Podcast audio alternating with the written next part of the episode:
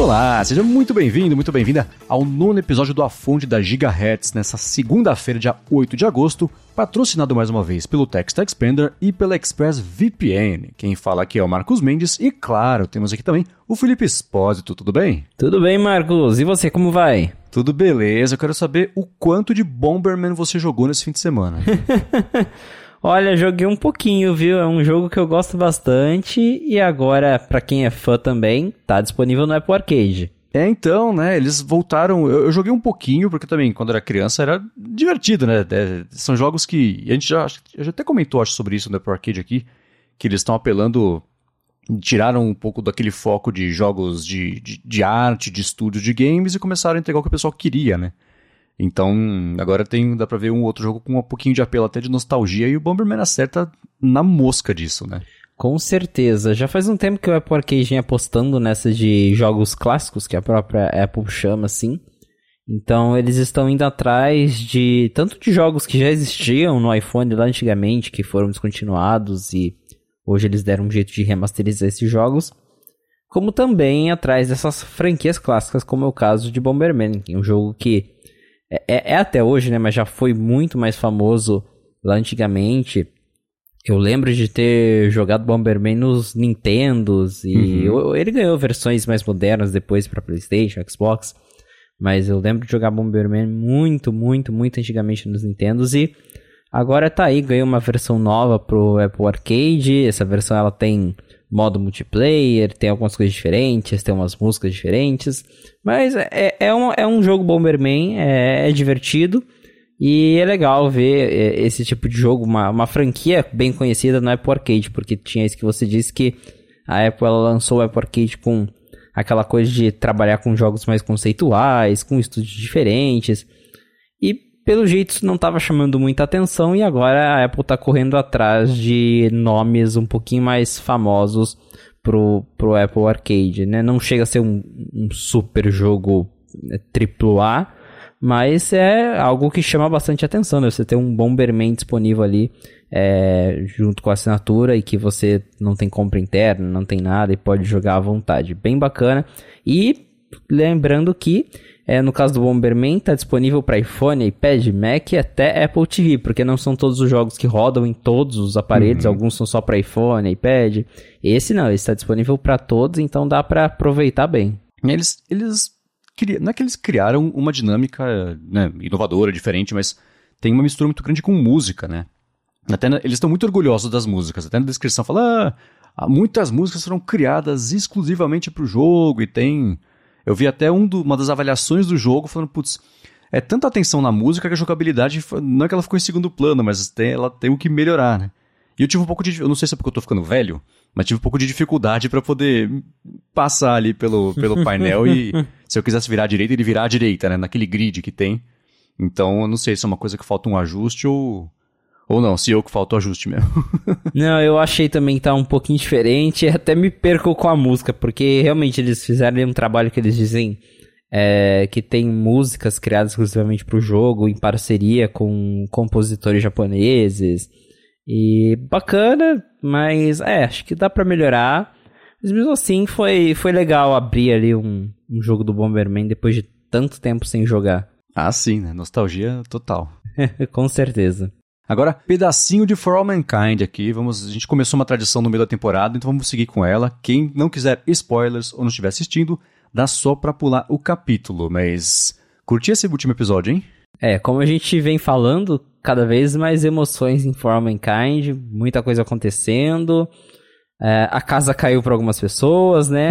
tá perto de cair.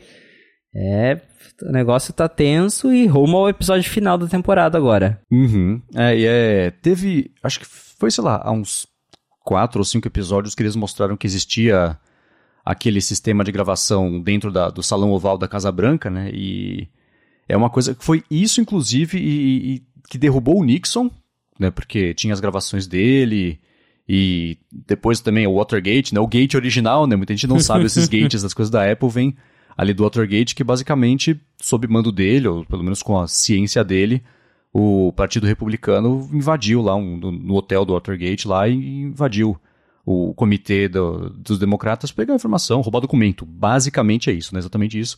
Mas aí que começou o, os gates todos, esse foi o escândalo do Dr. Gate, que inclusive foi o que derrubou o Nixon, né?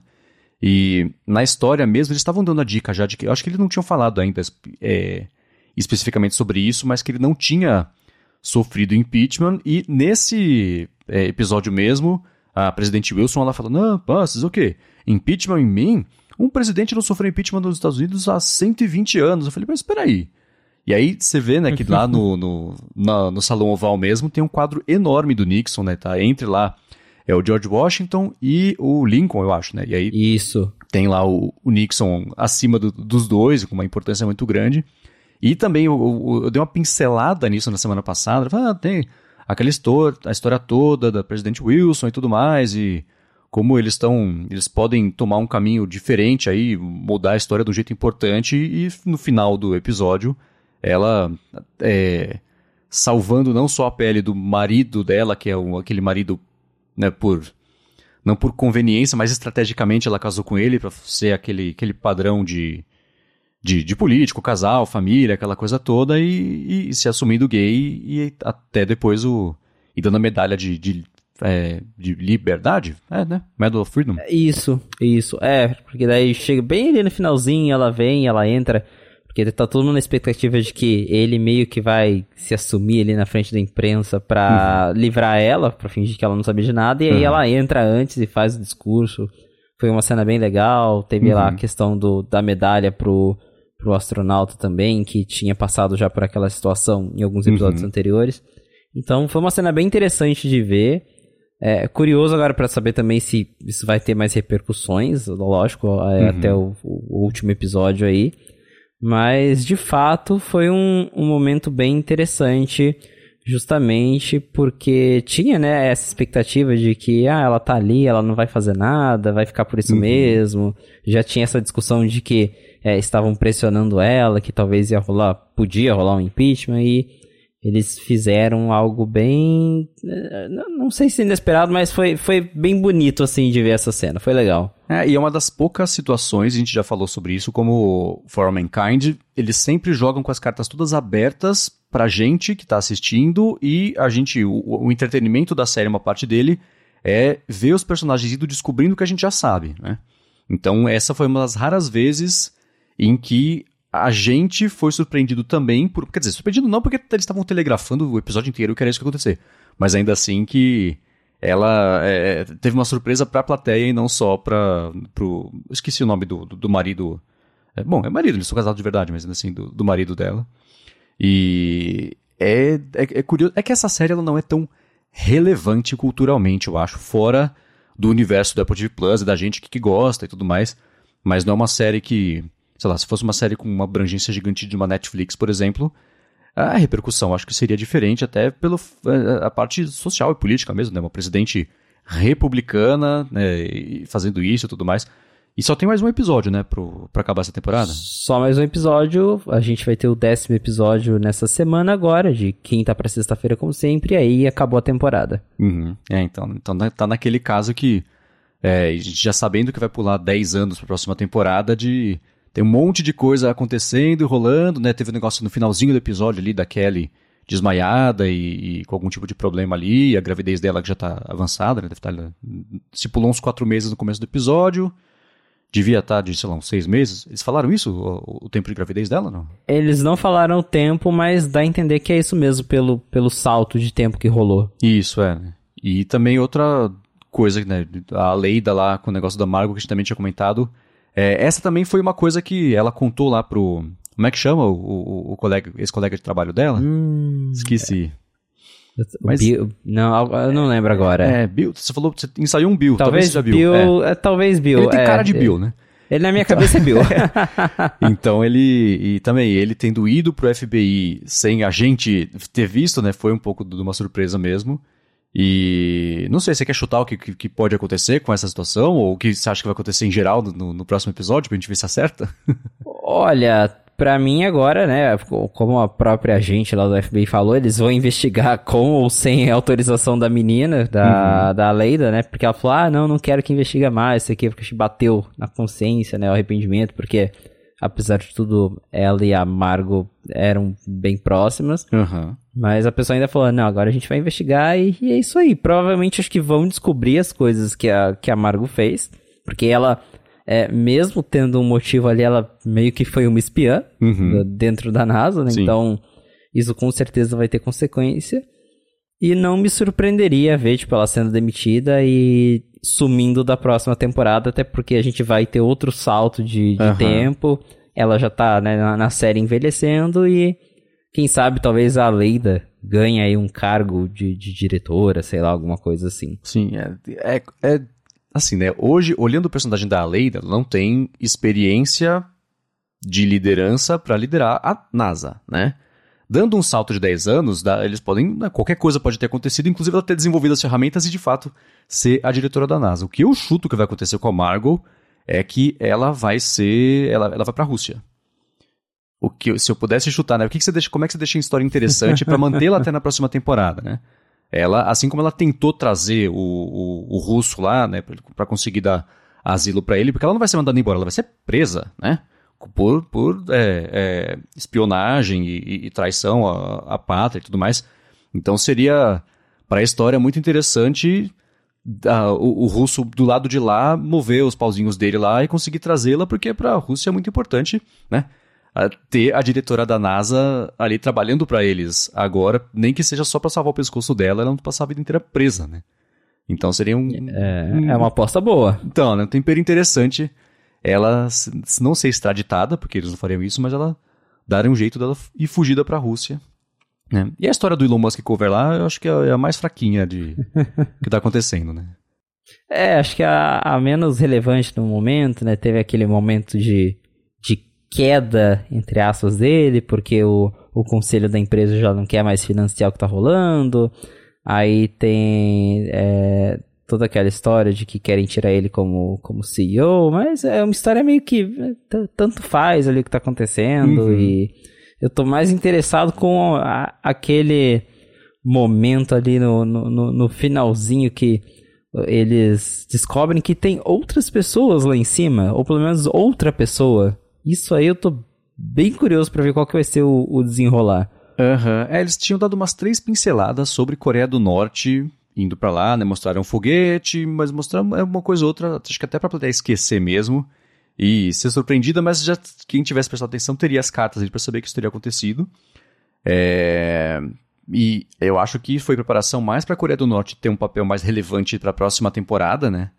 Do que qualquer outra coisa, porque é, é, engraçado como nessas situações a Índia ela é sempre um país que tá lá, mas é sempre pacífico, tá sempre, né, estão sempre fazendo as coisas deles, é, indiano geralmente é, é escalado para interpretar cientista, coisa assim, então aparece nos Estados Unidos ou nos, nos, no que já existe sempre como funcionário, mas a Índia quando, especialmente nessas histórias, né, quando conquista alguma coisa, tá sempre fazendo dela. Então ela tá lá também, ninguém viu, ninguém perguntou, ninguém nem mostrou que a Índia estava lá, então estava lá também em Marte. Mas a Coreia do Norte, pelo mesmo, acho que, sei lá, pela mesma, é, mesmo interesse de, de fantasia que as pessoas têm em relação à Rússia, e especialmente americanos, né, com essa, com essa rivalidade, a Coreia do Norte também, por ser um país mais misterioso, né, e sempre querendo fazer as coisas, mas com é, restrições orçamentárias. Então acho que vai ser legal ver a Coreia do Norte. Talvez na próxima temporada vai ser tipo que a Rússia foi para essa e para a primeira também, a Coreia do Norte para a próxima, né? Especialmente se essa situação que, que aconteceu no finalzinho aí do episódio escalar ainda mais, né? É, o negócio vai ficar tenso, mas como eu disse, último episódio semana que vem, e aí a gente vai ter que esperar provavelmente mais um ano para descobrir o que, que, é que vai rolar. Uhum. É isso aí. Agora, uma outra estreia que teve, não sei se você teve tempo de ver, eu não consegui ver, mas estou curioso, é o filme Luck. Tem nome em português já traduzido? Luck? É, eles usam o mesmo nome em inglês aqui no Brasil. Não tive tempo de ver, mas realmente vi os trailers, vi a divulgação que estão fazendo e parece bem promissor. Uhum. A divulgação tá pesadíssima, né? No, na home mesmo, no site da Apple e tudo, né? Tá pesadíssima. Fizeram ali no, no site da Apple toda um, uma interação com a animação e os produtos. Aí tem os personagens ali no, na home. É, e não só isso, mas aqui no Brasil mesmo, para quem não, não acompanhou, é, o, o dublador do, do gato, que é ali o, o, principal personagem do filme, é o Gregório do Vivier, do Porta dos Fundos. E eles até lançaram um vídeo no Porta dos Fundos divulgando o, o filme do, do Apple TV Plus. Então, a Apple tá apostando bastante nesse filme, que acho que é a, é a primeira grande animação do, do Apple TV Plus. Já tem algumas animaçõezinhas, mas acho que esse é o, é o primeiro longa, a primeira animação grande deles. É, eu não sabia que era ele que dublava, não. Bacana. É, é, estrategicamente é muito importante a Apple emplacar uma animação dessas, ainda mais porque, se você for pensar, né, que é pelo Sky... Não é Skydance. É Skydance. É, Skydance, é, é. Então é que eu confundo com o Sundance é o festival e Skydance é o, é o estúdio. Skydance é o estúdio, é. Que é, é do John Lasseter, que era né, da Pixar, e saiu de lá, né, sob condições não tão pacíficas, né, ele pisou na bola. Mas, é... E a Apple tem o histórico com a Pixar, né, o Steve Jobs comprou lá, é, a Pixar era da Lucasfilm, e aí comprou a Pixar, passou um tempão sem fazer muita coisa, estavam é, só melhorando o software e hardware ali para depois poder fazer. E fizeram o, o Toy Story, daí para cima todo mundo já, já, conhece a história, né? E eu não vi nada. Eu, quando eu vejo o filme, eu não sei como é que você é. Com filme e com série, na verdade, eu não gosto de ver nada sobre nada, não sei contexto, não sei quem tá. Eu vejo um pôster, me interessou, falo, beleza. Ah, ou então, filme novo do diretor tal, da diretora tal. Beleza, me interessa pelo diretor diretora, quero ver, eu já compro a ideia e não vejo teaser, trailer, foto, review, muito menos, né, antes de ver o filme. Você tem isso ou você é mais tranquilo com essas coisas? Ah, um trailerzinho eu vejo, mas review eu, eu, geralmente evito, porque às vezes eu gosto de um filme que ninguém gostou, às vezes eu não gosto de um filme que todo mundo gostou, então eu não vou muito pelos reviews, não. Uhum. É, eu, eu, evito ao máximo, então eu não sei quem tá no filme. Eu chuto, por exemplo, né? Se eu fosse chutar, sei lá, o John Lasseter com a Pixar sempre teve é, atores e atrizes com, que iam com ele, faziam os filmes com ele, que era da Pixar, mas que era meio tradição, assim. Então, espero, ou chuto que vão umas vozes que a gente vai reconhecer é, devem estar por lá também. É, mas estou curioso, vamos ver se até a semana que vem a gente consegue fazer a lição de casa e talvez ver esse filme e a gente comenta é, sobre ele. É, mas tá aí, é a primeira, a primeira grande aposta de verdade mesmo, levando a sério, de animação da Apple. E se conseguir emplacar esse aí, tem chances, de, aí aumenta a chance dela investir ainda mais, a gente ter, sei lá, duas, três animações por ano, que tem sido mais ou menos o calendário da Pixar com a Disney, streaming e tudo mais. É uma outra estratégia hoje em dia do que só cinema para que é tipo o Oscar de animação, né? É, é, é uma vez por ano que a Pixar ganha alguma coisa, né? Então, certamente, é, um dos planos da Apple é conseguir ganhar um Oscar de animação, porque aí estabelece de vez a plataforma e a Apple como, como uma gigante do cinema, né? Com certeza. Se a Apple eventualmente ganha um Oscar de animação, tira o Oscar da Pixar, né? Porque todo ano é a Pixar que leva. Uhum. Aí, aí vai fazer bastante barulho. é, ó, eu peguei aqui, eu tentei achar a lista rapidinho aqui dos últimos anos, eu não consegui, mas a Pixar tem 11 é, de, de 16 prêmios que ela foi indicada de melhor filme. E em segundo lugar vem a Disney com 4. Então é uma distância meio enorme, né? E, e, a DreamWorks tem dois, a Studio Ghibli, né? Que merecia ter tantos mais, mas tem um só com o Spirited Away, que eu esqueci como é, é o nome em português, Shihiro, Viagem Shihiro. Ah, sim. É, que é lindo, inclusive. Mas vamos ver, né? Então, não sei. Torcer pro filme ser bom. Semana que vem a gente comenta sobre ele. é, tomara que seja bom. Mas parece promissor, parece bem promissor e de fato a Apple vem investindo bastante na divulgação porque parecem realmente acreditar que tem potencial de ganhar prêmios, por exemplo. Então, uhum. semana que vem a gente comenta mais sobre. Isso aí. E uma última coisa sobre a Apple TV, na verdade, foi uma matéria que você reportou que veio lá do, do Flávio Rico, que a Apple deve investir pela primeira vez num conteúdo brasileiro original para Apple TV Plus, né? É isso mesmo, segundo o Flávio Rico, que para quem não conhece ele é um colunista de TV que sempre está por dentro aí dos bastidores. Ele disse que a Apple vem conversando com pessoas aqui no Brasil para produzir o seu primeiro conteúdo nacional. A gente não sabe que conteúdo é esse, então provavelmente ainda está bem naquela no início ali das, das negociações, talvez com algum estúdio daqui do Brasil, talvez com os atores daqui. Mas ele diz que a Apple quer fazer alguma coisa aqui no Brasil. É, é bem interessante, não é surpresa, porque o Apple TV Plus já tem alguns conteúdos é, de outros países fora Estados Unidos e, e, Canadá, que é de onde vem a grande parte das séries do TV Plus. É, acho que tem duas séries israelenses atualmente. É, Teherã. Que é Teherã e Losing Alice. É, e que são séries que já tinham sido feitas para TV local de lá e a Apple comprou para fazer o streaming mundialmente. Então, talvez até seja uma possibilidade aqui no Brasil. A gente produz muita coisa aqui, produzimos muitas séries. É, se a gente pegar, acho que a Globo hoje tem várias séries que eles fazem já pensadas para streaming, para o Globoplay. E talvez, é, não duvido da Apple comprar os direitos de uma dessas séries, comprar alguma coisa para passar no mundo inteiro. É, tem várias possibilidades, mas o que a gente sabe é isso, que a Apple ela quer fazer algo no Brasil e eu mesmo ouvi de outras pessoas que eles estão sim olhando aí para produzir um conteúdo local, gravado em português, bonitinho. Então, pode ser que talvez não nos próximos meses, mas durante o próximo ano a gente tenha novidades em relação a isso com o primeiro conteúdo da Apple TV Plus gravado aqui no Brasil. E até faz sentido porque, é, como voltando agora ali no, no Luck, como eu falei, o, o Gregório do Vivier que dubla e tal. E a Apple tem dado uma atenção muito grande para isso, porque é, se você entrar no canal da Apple Brasil, eles fizeram vídeos com o Gregório, fizeram toda uma, uma divulgação local, assim, que não é comum a Apple fazer com o Apple TV Plus aqui. É, até eu mencionei também, eles fizeram uma publi com o Porta dos Fundos, então tem um vídeo lá no Porta dos Fundos divulgando o Apple TV Plus, uhum. que também é algo que eu nunca vi a Apple fazer. E dá pra ver então que existe um interesse no Brasil que está sendo ali levado um pouquinho mais a sério e talvez já não vai ser mais uma surpresa a gente ganhar um conteúdo local. Se eu não me engano, o Apple TV Plus hoje ele tem 3% do market share de streamings no Brasil, segundo uma pesquisa da Just Watch. Não é óbvio um super número como o da Netflix, mas se você pensar que o Apple TV Plus é super novo e tá aí há, há pouco tempo, no, mesmo nos Estados Unidos o market share deles é, é 6, está em torno aí de 6%, eles vêm crescendo aos pouquinhos, devagar, mas está crescendo.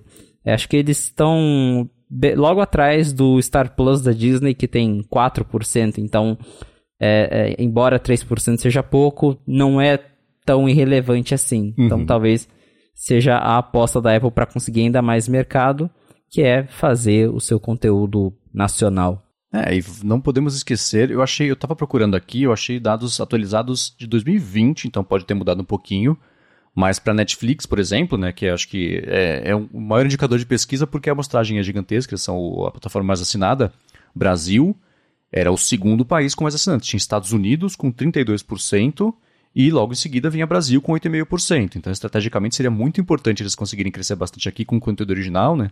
E dando essa atenção que você disse, a dublagem e tudo mais, o Brasil já é um mercado gigantesco, principal de, de dublagem do mundo, por fazer direitos, referência e tudo mais, e ter excelentes dubladores, então é, estrategicamente seria muito importante ela conseguir crescer aqui, porque o mercado tem, né? Tendo só 3% de, de, de market share, por exemplo, do mercado inteiro de, de streaming aqui, é, e considerando essa, esse dado da Netflix, que é o segundo, ou era pelo menos há dois anos, o segundo maior país, tem muito espaço para crescer.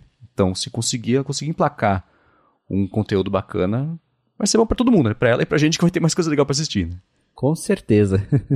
Muito bem, agora eu quero falar rapidinho aqui sobre uma coisa. A gente falou né, dos últimos dois meses da Nordveg. Muito obrigado, Nordveg, que foi a patrocinadora aqui do lançamento do A Fonte. Ela fez o sorteio, como prometido, fez o sorteio do Kit Workplace, que tem o Deskpad de couro, que eu falei tanto sobre ele que eu comprei. Posso falar sobre ele aqui daqui a pouquinho, mas eu comprei, tô achando ótimo o Deskpad de couro e também tinha o porta-cabos e tudo mais. E o vencedor, quem foi sorteado, comprou, usou o cupom A Fonte lá e foi sorteado foi o Francisco Júnior, que já está sabendo, comemorou com a gente no Twitter que ele foi sorteado. Queria contar para vocês todos aqui. Parabéns pro Francisco e obrigado mais uma vez ao Nordveg por ter se disponibilizado não só patrocinar o A Fonte, mas também dar, fazer esse sorteio, dar o brinde e valorizar ainda mais vocês. Obrigado para todo mundo que, que participou, que comprou alguma coisa com cupom e também, claro, o Nordveg por ter feito isso pra gente. Que bacana, baita presente, hein?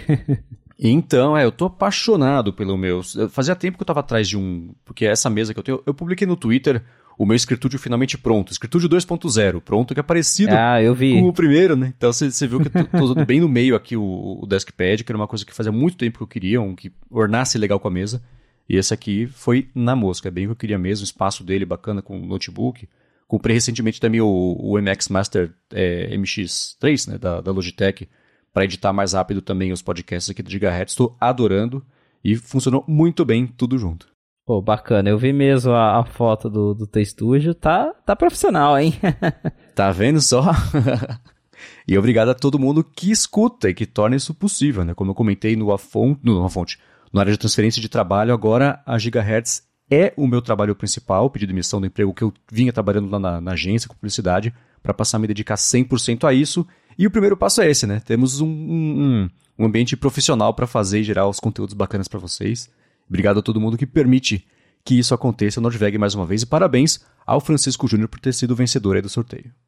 Parabéns, Francisco. Agora, uma coisa também que comentaram na última semana, você falou, né? É, a gente falou já algumas vezes sobre tags aqui, você também é, comentou que você teve o, o, problema lá da sua mala é, ter sumido em Guarulhos, e o Jomar Magrave falou que ele estava ouvindo a fonte e, e enquanto ele está indo lá para a Apple Store buscar a AirTag dele, ou o AirTag dele, por influência do Felipe Espósito e sua mala perdida em Guarulhos, né? Que medo, ele falou. Pois é, eu lembro que acho que lá no primeiro episódio do A Fonte a gente ainda comentou de AirTag, falamos, ah, é aquele negócio que é, é, você, é bom você ter, mas que você nunca quer usar. Aí chegou o dia em que eu precisei usar meu AirTag de verdade, não só para fazer aquela gracinha de, de saber onde está minha mala, mas eu com a minha cabeça no mundo da lua, aquela correria de aeroporto, tava lá, é, passei pelo raio-x e tal, aí falei, ah, vou, vou pra sala VIP, a hora que eu fui subir pra sala VIP, porque eu coloquei a mão assim para pegar a mala, cadê a minha mala? Aí falei, pronto. Aí já deu aquele desespero, eu falei, não, vamos, vamos abrir o Find My, vamos confiar que o AirTag funciona. Aí eu olhei lá, a mala tava perto, relativamente perto, tava no Terminal 2 ainda, segundo o mapinha. Aí já abri aquele Precision Find, saí correndo assim lá em Guarulhos com o celular apontando pra lá e pra cá, igual um doido. Achei a mala, eu, eu esqueci ela no raio-x, aí guardaram lá pra mim, tava tudo certo. Mas aí eu falei, caramba, né, que legal ter esse negócio, porque se eu não tivesse o AirTag, eu ia ter que, sei lá, sair olhando em vários lugares, eh, né? Aí ali não, eu abri o mapa, falei, ó, ela tá aqui perto, então, né, vamos olhar por aqui. Já, e aí chegou mais ou menos ali perto do, do, do raio-x do Terminal 2, para quem sabe onde fica. Aí ele já apareceu a setinha na tela, daí já começa a apontar, já começa aquela vibração. Falei, opa, tá chegando perto. e realmente estava lá, é, foi útil, então que bom que minha mala tinha um AirTag. Fica a dica aí, a gente nunca quer precisar usar, mas dessa vez eu precisei, foi um erro meu, uhum. mas foi bem útil porque me ajudou a achar a mala rapidinho, porque poderia ter sido um transtorno maior ou ter demorado bem mais tempo. Em questão de dois, três minutinhos ali eu, eu cheguei na minha mala. Bom, eu também já fiz a mesma coisa. Passei a mochila no raio-x, fui embora e esqueci a mochila lá no, lugar de coleta do raio-x. Viagem é complicada. Eu acho que, especialmente para viagem, essas coisas são úteis porque a gente fica mais distraído em viagem, né? Tanto é, estímulo diferente e novo sai tanto do nosso dia a dia. Aeroporto é um monte de coisa, protocolo, um monte de gente passando, você tem que prestar atenção, né?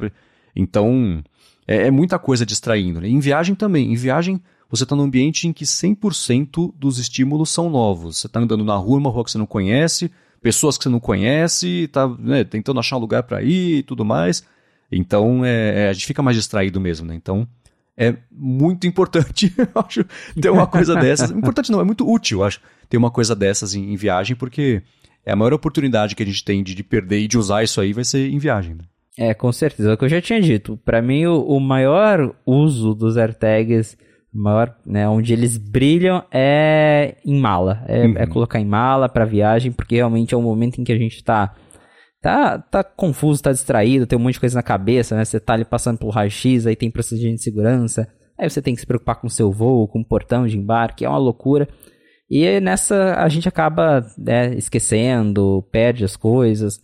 E tá aí o meu exemplo. Realmente eu esqueci a mala lá, não fazia ideia de onde estava abri o Find My, rapidinho vi que a mala estava perto e cheguei já na localização certa e consegui recuperar a minha mala em questão de alguns minutos. Então, é, a gente compra o Ortega, a gente, a gente fala, ah, mas é, talvez eu nunca vou usar. Se você não usar, que bom, mas olha aí, né?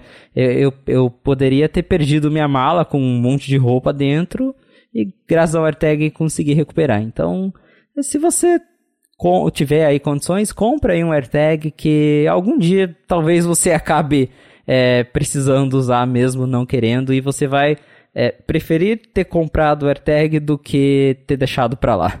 Uhum. Isso num aeroporto, tudo bem, vai ter uma área de achados e perdidos, né? Dependendo do que você perder, paciência, não vai achar nunca mais. Mas uma mala, você volta lá. Mas se você estiver viajando, né? Você foi num restaurante, saiu, foi embora, passou não sei onde, não sei onde, aí você deu conta que a mochila tá pronto, né? Onde, você vai lembrar de onde você deixou a mochila, nunca vai achar, né?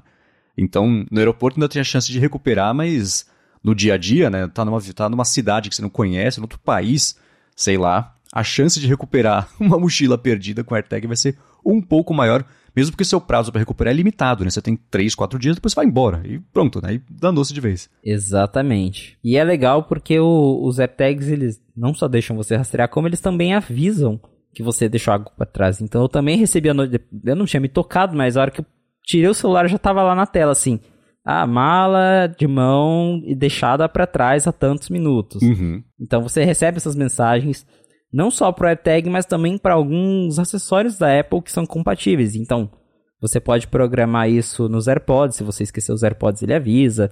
Acho que até no, no próprio iPad, Mac, se você esquecer para trás, você recebe um alerta no iPhone. Então, é bem legal ver que esse recurso funciona mesmo e que ele pode ser bem útil para quando a gente tem esses momentos assim de, de, de surto que a gente esquece as coisas para trás. E esse alerta de que você deixou o iPhone para trás é bem assustador. Você pode saber que você deixou para trás, a hora que chega o alerta é, é, ainda assusta. Né? Nesse fim de semana eu fui correr, teve uma corrida aqui em São José dos Campos, de, corrida de rua assim. Fui correr com meu irmão e não vou correr com o iPhone na mão, no bolso, deixo no carro, né? Deixei o iPhone no carro, andei um minuto e apareceu o alerta. Seu iPhone tá sem você. Eu falei, meu Deus, meu iPhone. Não, tá no carro, tá tudo bem. Eu sei que tá no carro. Mas a hora que chega o aviso, dá sempre um sustinho, né? A gente já assusta, É, né? É quer dizer que tá padrão. funcionando, né? É, quer dizer que tá funcionando. O dia que você precisar mesmo, tá lá. É, exatamente. Muito bem, agora eu quero falar. A gente comentou sobre o, o que, os indícios que você encontrou na semana passada sobre a tela sempre ligada do iPhone, né? Os próximos iPhones. Nada confirmado ainda, mas, mas basicamente confirmado a essa altura, né? E você reportou sobre ah, uma novidade, novidade não, né? mais um, um índice, um indício, na verdade, sobre isso, é, que tem a ver com Xcode, quero falar sobre isso, mas antes quero agradecer ao Text Expander que está patrocinando mais uma vez aqui o A Fonte da Gigahertz. O Text Expander é uma das ferramentas mais úteis que eu uso de produtividade no Mac. Ele tem para Windows também, tem para Chrome, iPhone, iPad, vai ter para Android em breve, que eles estavam com beta, então logo logo deve pintar para Android também. E é basicamente você poupar vida. Você cadastra pequenos atalhos de textos e quando você digita o atalho, ele troca pelo texto completo. Então, se você escreve e-mails que tem que ser sempre a mesma informação, trocando uma ou outra variável, você cadastra o texto, inclusive o espaço para colocar a variável, se é um, de um, as variáveis são fixas. Por exemplo, eu tenho aqui o texto de patrocínio do Text Expander e o código depende do podcast, tem um código diferente. Eu tenho o texto bonitinho pronto ali e aparece um menuzinho para eu colocar o código dependendo do podcast que a gente vai, vai gravar. É, o Lucas Leb, que escuta aqui o A Fonte, mas falou sobre isso no área de trabalho, ele cadastrou os snippets dos, das vendas que ele tem no Mercado Livre. Ele, né, aquela coisa assim, a pergunta, né, sempre chega a pergunta, escuta, você troca seu iPhone por uma Coca sem gás, eu perdi a tampa, mas a Coca, quando você me volta, né? Ah, não, só tô vendendo, o preço é esse, o preço final. Então já cadastra ali, o preço é esse, o preço final, pronto. Não tem que escrever isso toda vez. E funciona também para nome, endereço, e-mail, telefone, até para evitar de você digitar o seu telefone errado sem perceber no cadastro, por exemplo, não receber um código de verificação. Então, ele é útil para várias situações de, de, de você digitar qualquer coisa grande ou pequena. E a coisa mais bacana é que quem é um ouvinte aqui do A Fonte tem um desconto para assinar o, de 20%, inclusive, para assinar o plano anual. Para conseguir esse desconto, você faz o seguinte: vai em textexpander.com barra a fonte. Ó que fácil. Tem link na descrição também, se você preferir. Com esse link, você consegue 20% de desconto no plano anual, então você economiza grana, o que é sempre bom. Você economiza tempo, inclusive ao final da semana, eles mandam um resumo de quanto tempo você poupou com os snippets que você expandiu, querido. Tá, text expandindo. Você expandiu os textos ali, para mim, sempre, dependendo do, de qual ocupada foi a semana, são algumas horas que ele poupa de trabalho, de texto, de digitação.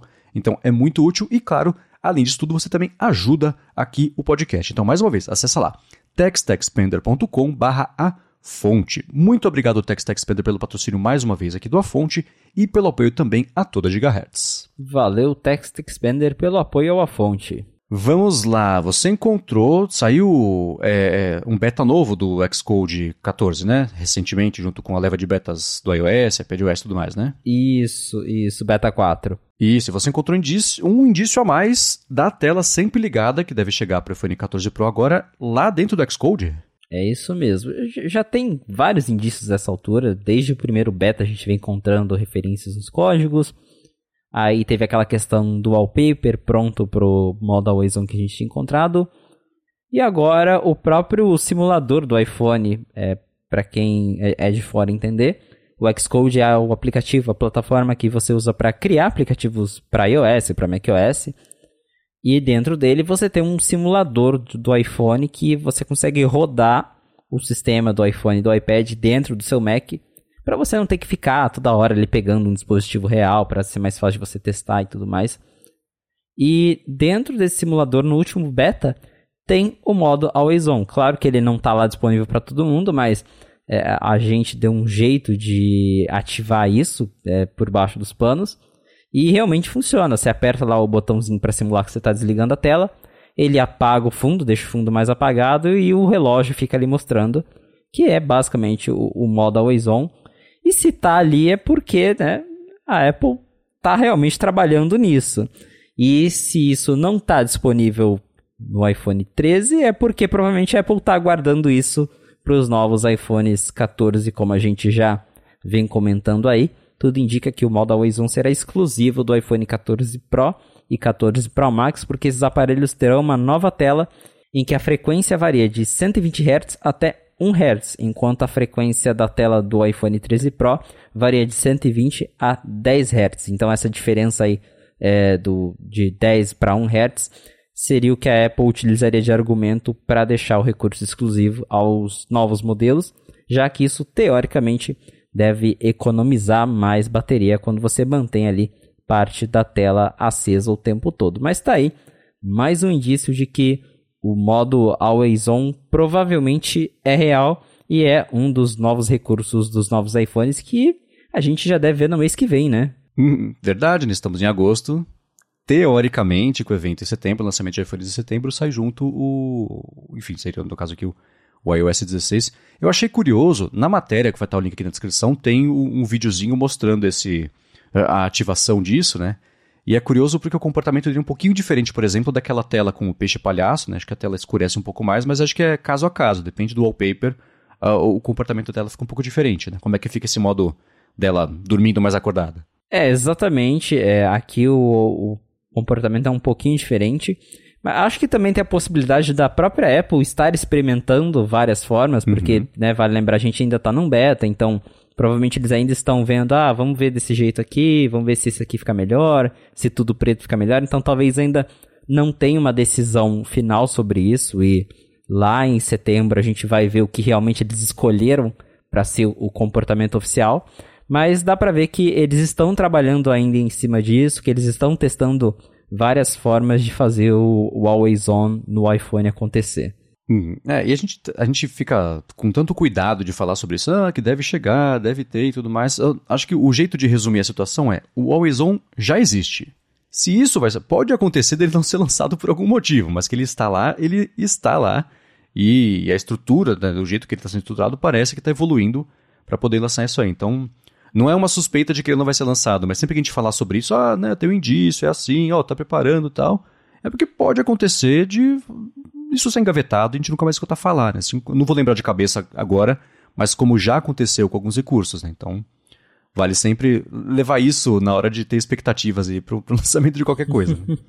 é, com certeza. É, não é porque tá ali que a gente tem várias evidências que vai ser lançado agora. É óbvio que a gente tem ouvido de várias fontes que o Always On vai acontecer, que é algo que a Apple quer usar como marketing do, do novo iPhone 14 Pro, até porque ele não vai ter tanta novidade assim, então você ter ali a tela diferente com o Always On é um grande diferencial.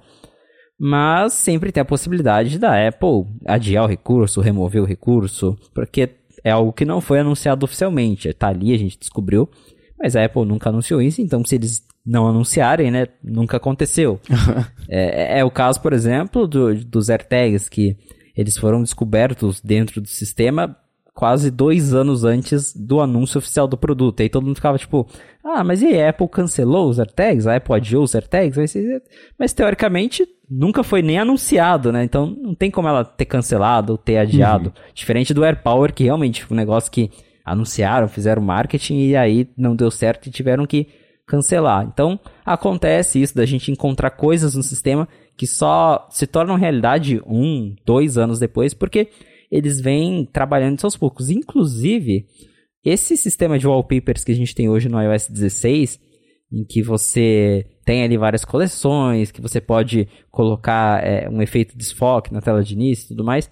Esse sistema, o 95Mac viu ele pela primeira vez em 2020 num beta interno do iOS 14 que a gente teve acesso. Esse sistema de wallpaper já existia nesse beta, e aí no iOS né, 14 final, obviamente a gente não viu isso, era o wallpaper que a gente conhecia, mas já mostra que a Apple ela trabalha em cima das coisas com muita antecedência. Então, desde 2020 eles já estavam desenvolvendo esse, essa nova lock screen que a gente tem hoje. Só que naquela época não estava pronto, eles tiraram. A, quem usou o beta normal e a versão final do iOS 14 nunca viu isso. A gente viu porque a gente teve acesso à versão interna do sistema. E aí tá de volta hoje esse sistema mais refinado, claro, com mais coisas. Mas pode ser a mesma coisa, né? A gente está vendo aqui algo que é para falar, ah, não, não ficou do jeito que a gente queria, vamos deixar para outro ano. Acontece, mas eu acredito que vai ter Always On sim no iPhone 14 Pro. É, eu tava pensando sobre essa, essa que nem aconteceu também com o, o AirPower, né? E tem uma outra questão também que é de patentes, né? Quando a Apple patenteia alguma coisa, ah, vai chegar, não necessariamente. Às vezes uma patente que ela é feita unicamente para estar engavetada e ela ter a patente e se proteger estrategicamente de alguma coisa. De novo, não é esse caso aqui, mas eu lembrei que é outro exemplo também de coisas que a gente vê. A, a patente vira notícia e o, o, pessoal já confirma uma função que nem existe, não foi anunciada ainda, porque viu que a Apple patenteou alguma coisa. É que nem, sei lá, carregamento Exato. por indução com trackpad. A Apple tem essa patente, né? Não quer dizer que os próximos Macs vão chegar com isso aí, né? Exatamente. Muito bem, agora uma outra, um outro jeito também de, de um recurso ser adiado e não ser lançado e chegar mais para frente é adiar o sistema inteiro, né? Que é o rumor que pintou na semana passada, publicado pelo Mark Gurman, eu acho, de que de acordo com as fontes que ele tem, não sei se você escutou alguma coisa sobre isso também, você pode falar sobre isso, que a Apple deve adiar o lançamento do iPad OS 16 para outubro, apesar do iOS 16 estar ainda com, com a expectativa de lançamento para setembro, como a gente comentou.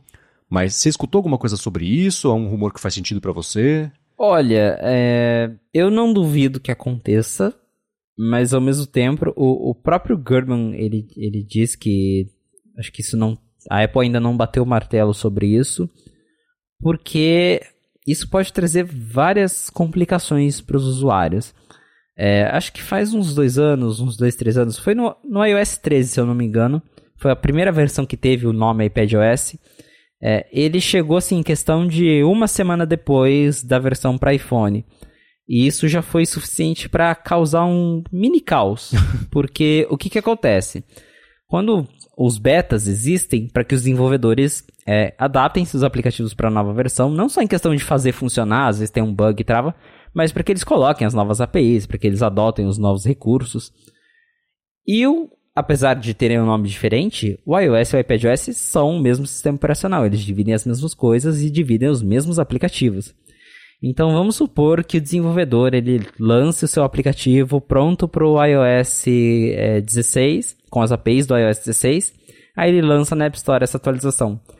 Corre o risco desse aplicativo não rodar no iPad, porque ele está lançando né, um, uma versão nova do app, que tem APIs novas, que vão ter no iPhone em setembro, mas que não vão ter no iPad já logo de cara em setembro. E aí você pode criar incompatibilidades até com os próprios recursos, por exemplo, o editar a mensagem do iMessage ou desenviar a mensagem do iMessage precisa do iOS 16. E aí você vai ter pessoas que têm um iPhone e um iPad em casa, que no iPhone o recurso funciona e no iPad não funciona. Então, se você adia o iPadOS para outubro, você vai ter uma janela de um mês em que você vai ter problema com aplicativos e problema com o próprio recurso da Apple que funciona em um aparelho e outro não. Fica aquela coisa meio estranha. Ao mesmo tempo, eu não duvido que a Apple faça isso, por quê? Porque ele, primeiro que eles já fazem isso com o macOS. Se a gente pegar aí nos anos anteriores, o macOS ele sempre sai em outubro, porque geralmente a Apple lança novos Macs em outubro ou novembro, então ela segura o macOS por mais tempo, dá aquela refinada maior, aproveita para é, preparar o sistema para os novos Macs e como a gente tem rumores de novos iPads nesse ano, pode ser que né, a Apple tenha pensado nisso lá, já que a gente vai ter iPad talvez em outubro, vamos segurar o iPad OS, vamos melhorar ele para deixar para depois. Então não duvido que aconteça, mas isso pode sim ser um pouco confuso e dar problema tanto para desenvolvedor e para os próprios usuários. É, é sempre arriscado. Existe aquela coisa, e já faz bastante tempo que tem essa discussão, de que a, a não é a atenção à qualidade, tem discussão sobre isso também, mas o, o meu ponto aqui é assim, é, tem sido cada vez mais frequente a gente ver algumas decisões da Apple de que vai causar o que eu falei que são dores temporárias, que daqui,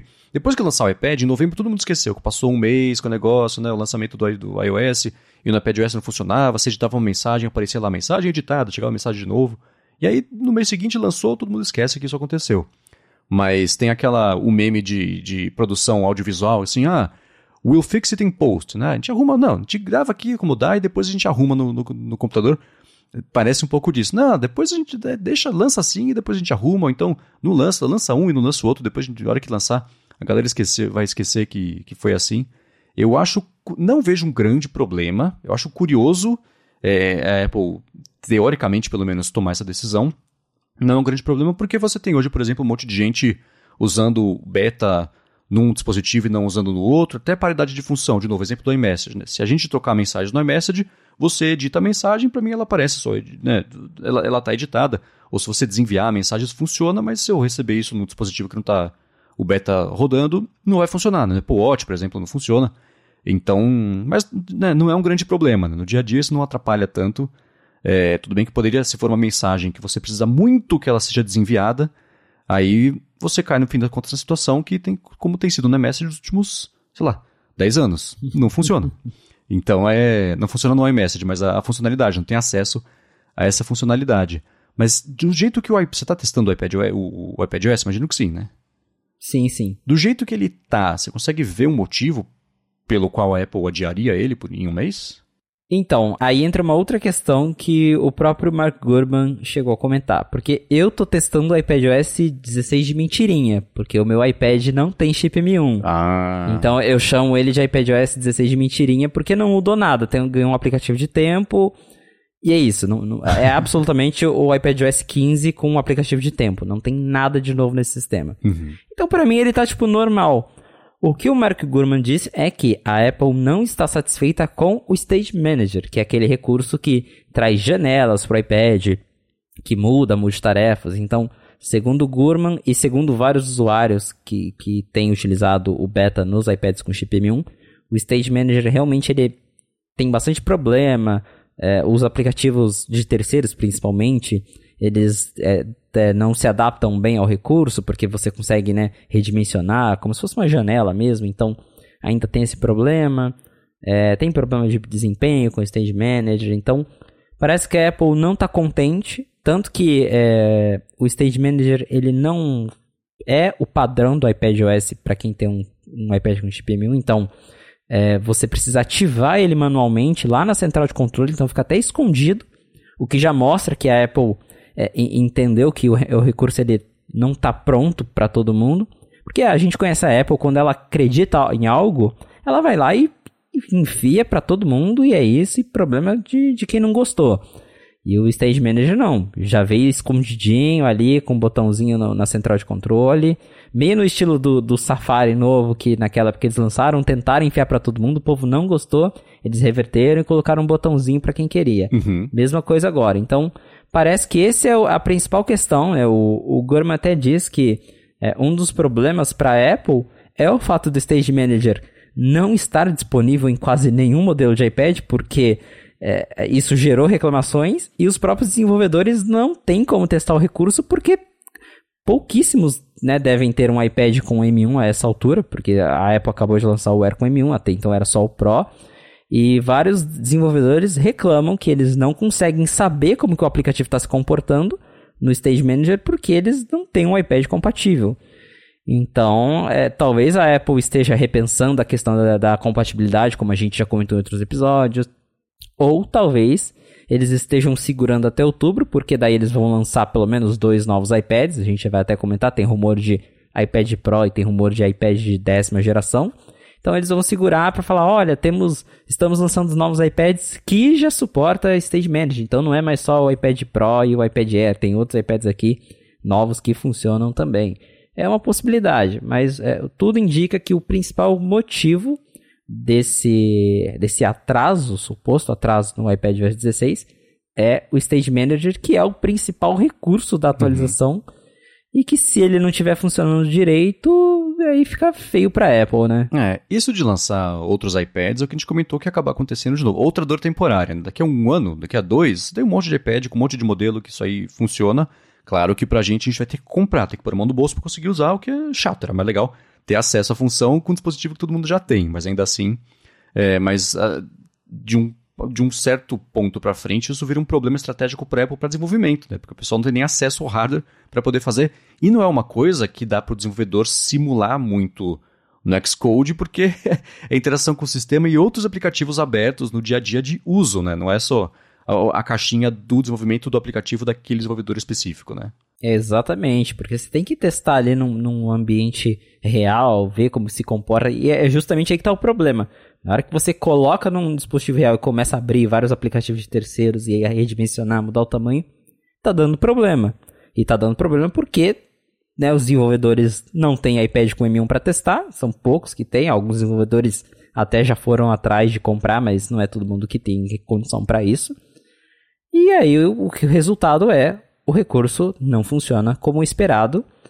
E diz o Mark Gurman que esse seria o principal motivo da Apple segurar o iPadOS 16 para dar mais tempo de refinar o Stage Manager, e talvez até para dar mais tempo dos próprios desenvolvedores é, refinarem seus aplicativos pro iPad. Mas para quem não tem um iPad com M1, a atualização tá bem, tá bem ok, até porque não, não mudou nada. O grande destaque é o Stage Manager, recurso que eu não me surpreenderia se fosse adiado, porque a gente já viu em outros anos a Apple adiando recursos que já estavam disponíveis durante todo o beta, aí chega na versão final e fala, opa, isso aqui não tá pronto, vamos uhum. deixar para depois. Então eu não vou me surpreender se o Stage Manager sumir da versão final e voltar, tipo, num iPadOS 16.2.3 daqui a alguns meses. É, e uma última questão sobre isso também é que isso até refletiu, impactou no, nos resultados financeiros da Apple, é que os estoques de iPad estão muito baixos há muito tempo porque ela não está conseguindo fazer no volume que a demanda está querendo porque falta chip, aquilo tudo que todo mundo já sabe. Então, é mais um problema até de adoção das versões mais atuais do iPad. Mesmo quem quer comprar para poder desenvolver às vezes, não, dependendo do modelo que quiser, não consegue, tá? Sei lá, três semanas, cinco semanas, dois meses para receber, e aí já saíram os iPads novos, né, provavelmente. Que, é que a gente já pode até comentar aqui, né? Vazaram duas coisas sobre a atualização dos, dos, dos próximos iPads em geral, né? Do iPad normal saiu um, um, aquelas, aqueles cards, aqueles renders 3D que mostram aparentemente que ele vai perder o, o fone de ouvido, né? Que Aí vai reacender aquela polêmica do fone de ouvido, aquela coisa toda. É, pergunta, é, um parênteses aqui, te faz falta o fone de ouvido? Te, não, não, a pergunta é, te fez falta quando saiu? Foi uma coisa que você... É, é, foi do time da galera que falou, não, absurdo, ou, ou, ou você já tinha talvez um fone Bluetooth, ou você só usou ali o Lightning mesmo e pronto, estava resolvido? Como é que foi para você essa transição? Nunca me importei, porque eu já usava fone Bluetooth antes de tirarem a entrada. Eu já tinha fone da Beats, é, que era sem fio. Aí a Apple tirou a entrada, eu falei, ah, beleza, já tenho fone sem fio, nunca fez falta para mim. Daí logo depois eu comprei os AirPods e para mim mudou tudo, porque eu, eu lembro meu primeiro contato com os AirPods eu achava incrível, né? Ah, tira da caixinha, conecta e tudo. falei, tá, o futuro é esse aqui. Eu sei que não, não, não faz parte da realidade de todo mundo, até porque a gente tá falando de um fone que custa né, mais de mil reais. Uhum. Mas acho que hoje até contribuiu pra gente ter fones super baratinhos. Hoje você acha fone Bluetooth por 100 reais. Não, não vai ter uma qualidade super boa, mas você encontra fones Bluetooth com preços bem mais acessíveis. Então, a, a Apple ter forçado esse fim do P2 contribuiu para o mercado dar um jeito de popularizar mais o Bluetooth e acho que é, o caminho é esse, pelo menos nos dispositivos é, de, de uso doméstico, eu diria, porque, claro, você tem ali o MacBook, o MacBook precisa ter um P2 porque isso é usado por equipamentos profissionais e tudo mais, aí entra outra história. Mas no iPhone, principalmente, e no iPad de entrada, acho que não faz falta mais não. Beleza, então é, era só uma dúvida, porque eu gosto de perguntar para as pessoas isso, porque eu sou dessa equipe, assim, eu acho que na época eu nem tinha talvez o fone Bluetooth, mas ainda assim, ah, tem que usar assim, então usa assim, e vamos embora. Mas enfim, saiu esse rumor de que o próximo iPad normal deve perder o, a entrada de fone de ouvido e curiosamente, o aspecto dele vai ser meio híbrido, né? Você, ele, pelo menos de acordo com esse, com esse design aqui, ele tem, na parte da frente você tem a parte de cima e de baixo com as bordas, o queixo e a testa são maiores, botão home, né? Só que com, se você olhar de costas e nas laterais, aí parece os iPads com a linguagem atual, né? Que são as, as laterais retas, até para poder encaixar o Apple Pencil ali e ele ficar é, carregando magneticamente, né? Que é o único jeito de carregar o Apple Pencil atual.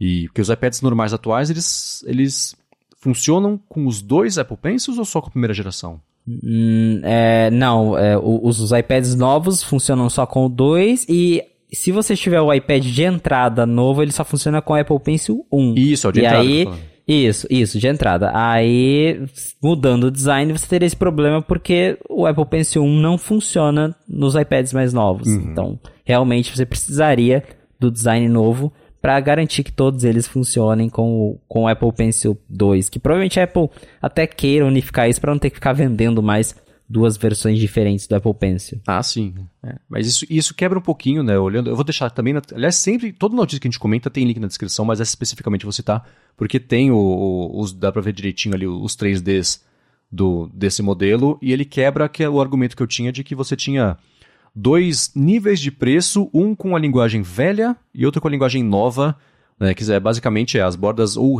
ou, ou gordinhas, né, ou então retas, mas esse não, esse é o iPad de entrada, mas ele adota a linguagem nova que por algum tempo a gente até achou que poderia ser a linguagem de coisas Pro. Não, é, deve ser a linguagem de coisas em geral da Apple e a transição para a linguagem visual dela vai ser mais para esse lado. E de costas ele parece um iPad, sei lá, um iPad Pro, um iPad, um iPad é, mais moderno. Né? É, o curioso para mim nesse render é a tela, porque o, o 95 Mac já havia revelado que a Apple ia lançar um iPad novo de entrada, então a gente tinha comentado que ele teria o chip A14, que ele teria 5G e que ele teria USB-C ao invés de Lightning. É, a gente não sabia nada sobre o design dele, mas a gente imaginou, ó, por ter USB-C, é, é, é possível que a Apple vai colocar um novo design, porque o, o design velho, ele tem aquela questão do Apple Pencil, que ele carrega por Lightning, se a Apple tira o Lightning, não tem como você carregar o Apple Pencil 1, logo, ela deve usar o Apple Pencil 2, e para usar o Apple Pencil 2 você precisa de um novo design. Só que a gente não sabia nada sobre a tela especificamente, e agora parece que ele vai ter o design moderno, só que a tela vai continuar a mesma dos iPads de entrada, que é aquela tela né, reta, sem os cantinhos arredondados e com borda grande ao redor. E até ele, o, o render, pelo menos, mostra que ele vai continuar tendo um home button com Touch ID, ao invés de ter o Touch ID no, no botão liga-desliga, como é nos iPads, no iPad Air e no iPad Mini, nos modelos mais novos, claro.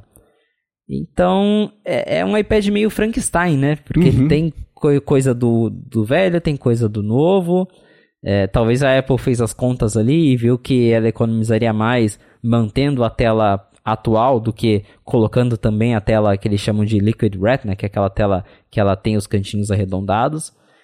Não duvido que isso possa ser provável, embora eu gostaria que a Apple né, fizesse um esforcinho para pelo menos colocar uma, uma tela mais moderninha ali. Não precisa ter, ter promotion, claro, não vai ser mini LED mas que tenha pelo menos a tela do, do iPad Air, que, que é, é, é, não, não é uma super tela, mas é ali já naquele padrão que tem as bordas mais finas e tudo mais.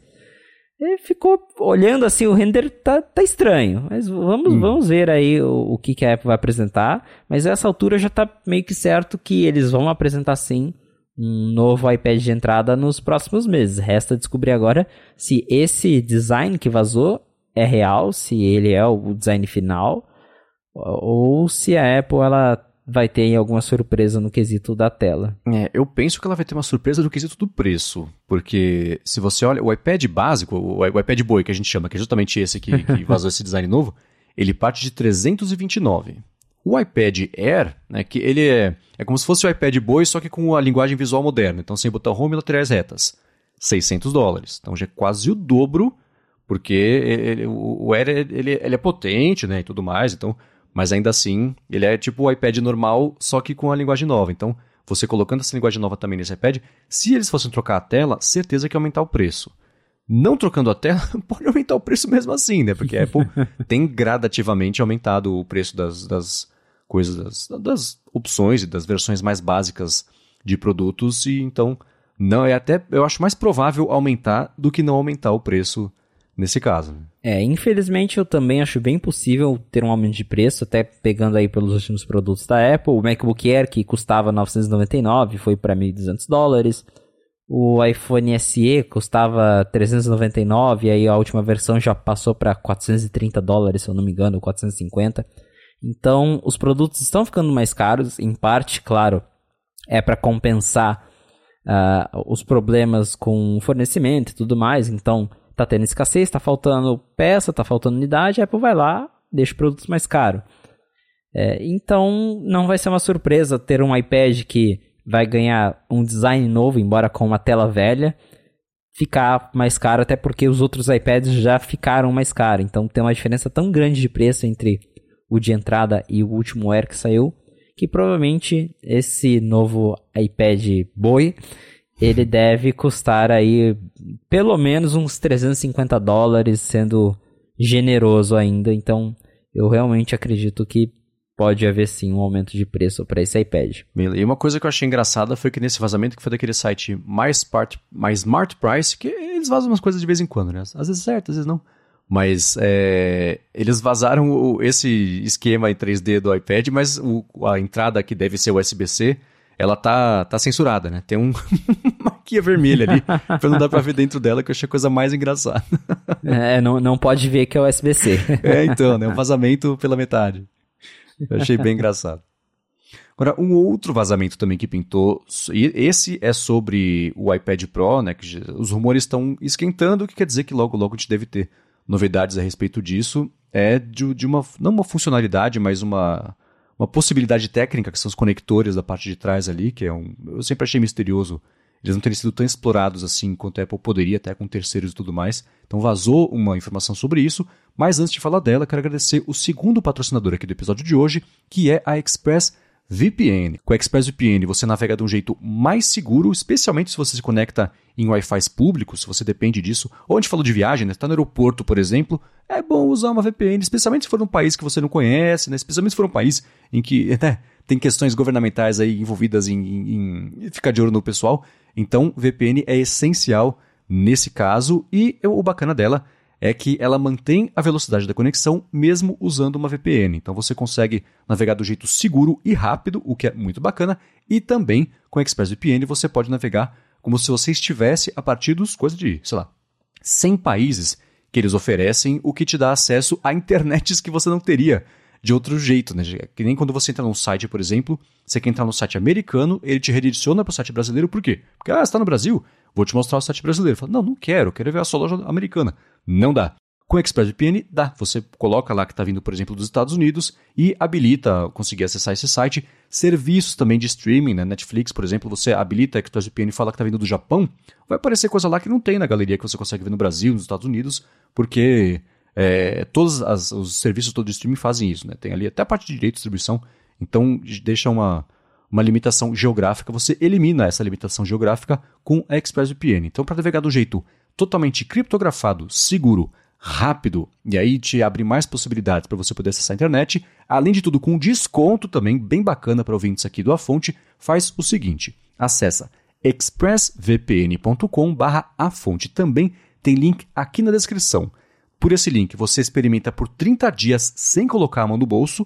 Aí, se você assinar o plano anual, por três meses, você depois disso também não vai colocar a mão no bolso. E aí, só do quarto mês em diante, você paga o seu plano anual. Então acessa lá expressvpn.com/barra a fonte.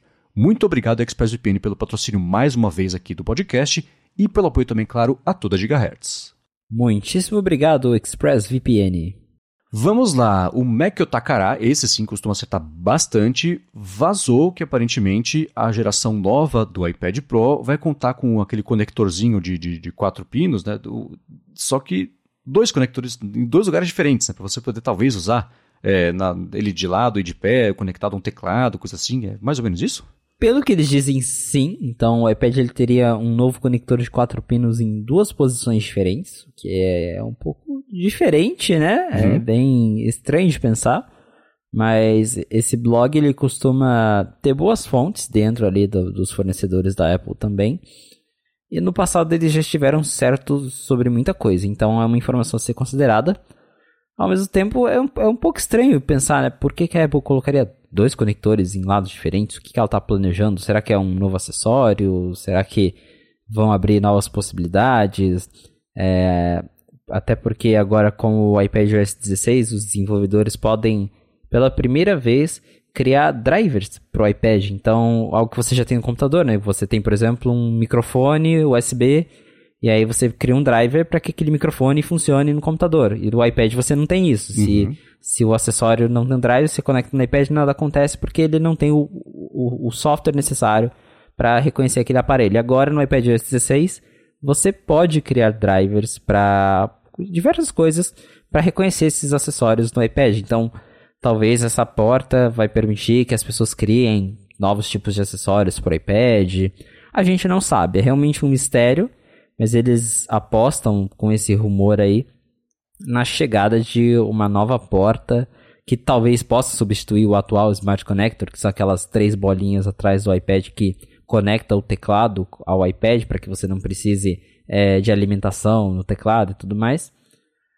Pode ser que substitua isso, pode ser que seja para alguma coisa nova, ou pode ser que também isso nem venha a ser lançado, talvez seja alguma coisa interna da Apple. Né? É, o Apple Watch, por exemplo, tem uma portinha escondida que está ali, está nos produtos que a gente usa, né, nos produtos finais, mas que não é uma porta que serve para nada para gente. A Apple usa para diagnóstico, mas ela fica ali escondida é, é, dentro do conector da pulseira. Você nem consegue ver ela, você teria que tirar essa portinha ela é tampada. Então pode ser algo assim, né? Pode ser uma porta de diagnóstico que a Apple inventou, não sei, enfim. Mas eles dizem que vai ter isso. Agora, fora essa questão das portas, a gente sabe que a Apple vem experimentando com o MagSafe no iPad. Então, é, talvez seja até isso. Talvez a Apple esteja planejando uma, uma forma de trazer o MagSafe para o iPad. O 95 Mac já tinha ouvido há alguns meses que a Apple chegou a testar protótipos do iPad Pro com o MagSafe do iPhone, com aquele. Uh. A gente até brincou, né? O estetoscópio é, de carregador, que você encosta ele ali, ah, na, provavelmente no, no, logo da Apple atrás, e ele transmitiria energia sem fio. Então o próprio Mark Gurman já disse também, 95 Mac já ouviu, que a Apple vem experimentando formas de trazer carregamento por indução ao iPad. Então talvez esses conectores sejam isso. Talvez a Apple analisou e falou: ah, o estetoscópio no iPad não vai ficar legal, né? Vamos fazer algo tipo do Mac, por exemplo. E é uma possibilidade, mas a gente realmente não sabe para que que serve, para que vai servir, se é que isso vai existir, né? Esse novo conector de quatro pinos. E caiu o mistério no ar. E você, Marcos, o que, que você acha que pode vir com esse novo conector? É, quando saiu o Smart Connector lá, do, acho que foi do primeiro iPad Pro já, que já tinha ele, né? Isso. Que é, são três ou quatro pinzinhos também. Eu falei, nossa, isso vai ser muito legal, que vai abrir muitas possibilidades para acessórios, né? A galera que usa, né, ao invés de usar o webcam dele, usa uma webcam é, mais parruda, você conecta ali, ou coisa de som, flash, ring light, sei lá. Nada disso aconteceu, né? No próprio MagSafe mesmo, é, a quantidade de acessórios é bem limitada, mas eu achei que no iPad Pro justamente por ser aquela coisa, ah, o produto voltado para você que faz trabalho diferente, profissional, né? Era uma época que eles batiam muito no martelo de, ah, você, muito na tecla de, ah, o iPad Pro é perfeito para piloto de avião, ou para pessoa que faz a manutenção das turbinas que pega energia eólica. Falei, tá, mas e eu que sento aqui no escritório e, e trabalho sentado na mesa, né? O iPad Pro muito bem. Então, eu achei que ia ter muito de, isso de, de acessórios, não rolou. Essa ideia de que você teria é, dois conectores. Eu lembro que teve uma época que falaram que ia ter entrada Lightning na lateral né, para você poder usar a entrada Lightning ou no modo retrato ou paisagem, ter duas também, que é claro que não aconteceu. Face ID, câmera também, sempre tem rumor de que é, a Apple vai colocar o dobro de componentes de alguma coisa para você poder usar confortavelmente no modo retrato ou paisagem. Nunca acontece, né? Essa ideia do, de, de isso ser uma entrada, um MagSafe, eu olhei aqui, pelo menos no meu MacBook Pro 2015, que tem o MagSafe, é um conectorzinho que são cinco pinos. Né? Eu não lembro se aquele que é um conector meio lateral, tinha uma flauta lateral, que é o conector lateralzinho, se ele também era de, de cinco pinos, eu acho que era. Então consigo imaginar algo assim, você conectar no teclado, por exemplo, e, e energia, apesar de eu achar que a solução de você conectar o teclado na energia para isso, carregar o iPad é uma solução elegante e, e, e bacana, né, para você poder carregar o iPad para aquele teclado flutuante, que eu acho bem bonito também. É, é, concordo que faz sentido isso finalmente ser o que vai abrir a possibilidade de acessórios, porque por dentro está sendo preparado, como você disse, para a parte de drivers. Mas abre a questão de tá, então eu teria que ter um microfone com esse conector. Os fabricantes Shure não vai começar a colocar esse conector só para você poder usar no iPad. Tem que comprar separado, é aquela coisa de você ter que comprar acessórios para fazer o negócio funcionar direito e, e, e, versus isso funcionar do jeito que as pessoas já precisam e, direto da caixa. Mas eu, eu, não sei, eu acho que é, eu estranho essa notícia porque a gente, eu acho que a gente comentou logo no comecinho do podcast sobre como a Apple está finalmente cada vez mais direcionando ou, ou é, é, entendendo, enfim, dando o braço a torcer de que o uso do iPad é no modo paisagem, assim como o de um notebook, não é você segurar, né? Se você vai ler uma revista, ler um site, tudo bem, a pessoa segura como ela quiser, na verdade. Mas o segurar no, no modo retrato faz um pouco mais de sentido, né? A gente volta que a gente comentou na semana passada, eu acho, sobre como o Steve Jobs mostrou lá o, o primeiro iPad sentado na cadeira lá do Le Corbusier. Mas é, é, eu nunca acreditei muito nessa ideia de, de ter dois, né, um de, no modo retrato de paisagem de nada. É, esse rumor está aparecendo de novo. Não, sei, fico mais curioso aí para ser surpreendido pelo que a Apple vai abrir de possibilidade do que imaginar, porque sempre que a gente imagina o que pode ser, a gente imagina coisas que, que vão muito além do que a Apple parece estar disposta a, a fazer para a linha de iPad. Né? Pois é, exatamente. Particularmente, eu acho que pode ser algum protótipo interno de alguma ideia que a Apple teve que não vai ver a luz do dia porque já existiram outros protótipos de iPad que tinha a porta dos dois lados. A gente tem até fotos desses protótipos, porque realmente a Apple sempre teve essa ideia de que você pode usar o iPad de, vários, de várias posições, de vários lados, e que os dois lados teriam que ser compatíveis com acessórios. Então, existem protótipos para isso, mas na prática é, eles ficam estranhos, não, não é algo tão intuitivo assim, então eles descartam. Pode ser o caso, a Apple fez ali um protótipo com conector em cima, do lado, e aí a gente por fim nem vai ver isso porque já foi descartado, mas como talvez eles chegaram a produzir algumas unidades com essa porta para ver como é que funciona mais, aí acabou vazando.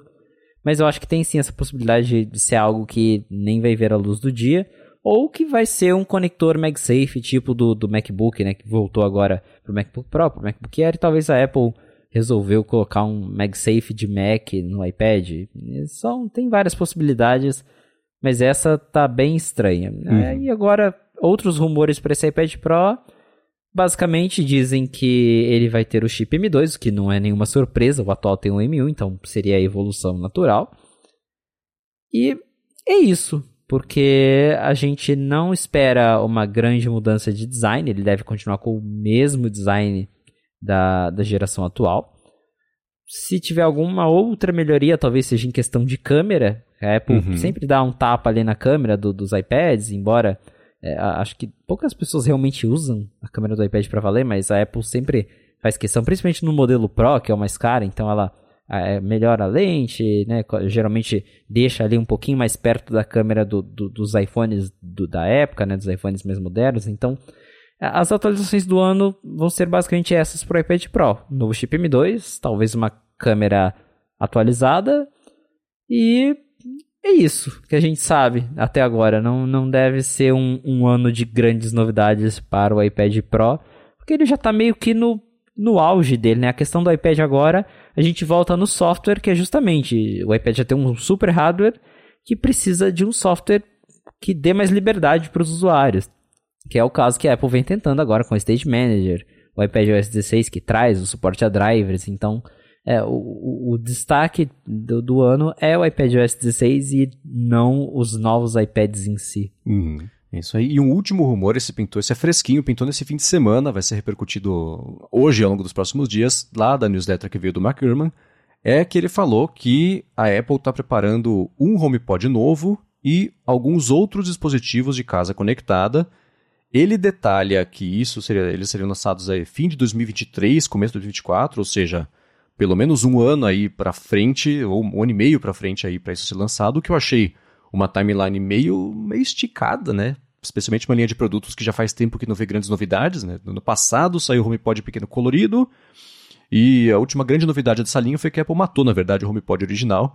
e o German comentou que esse HomePod que ela está trabalhando seria mais próximo do HomePod original, high-end, aquela coisa, do que o HomePod pequenininho bolinha.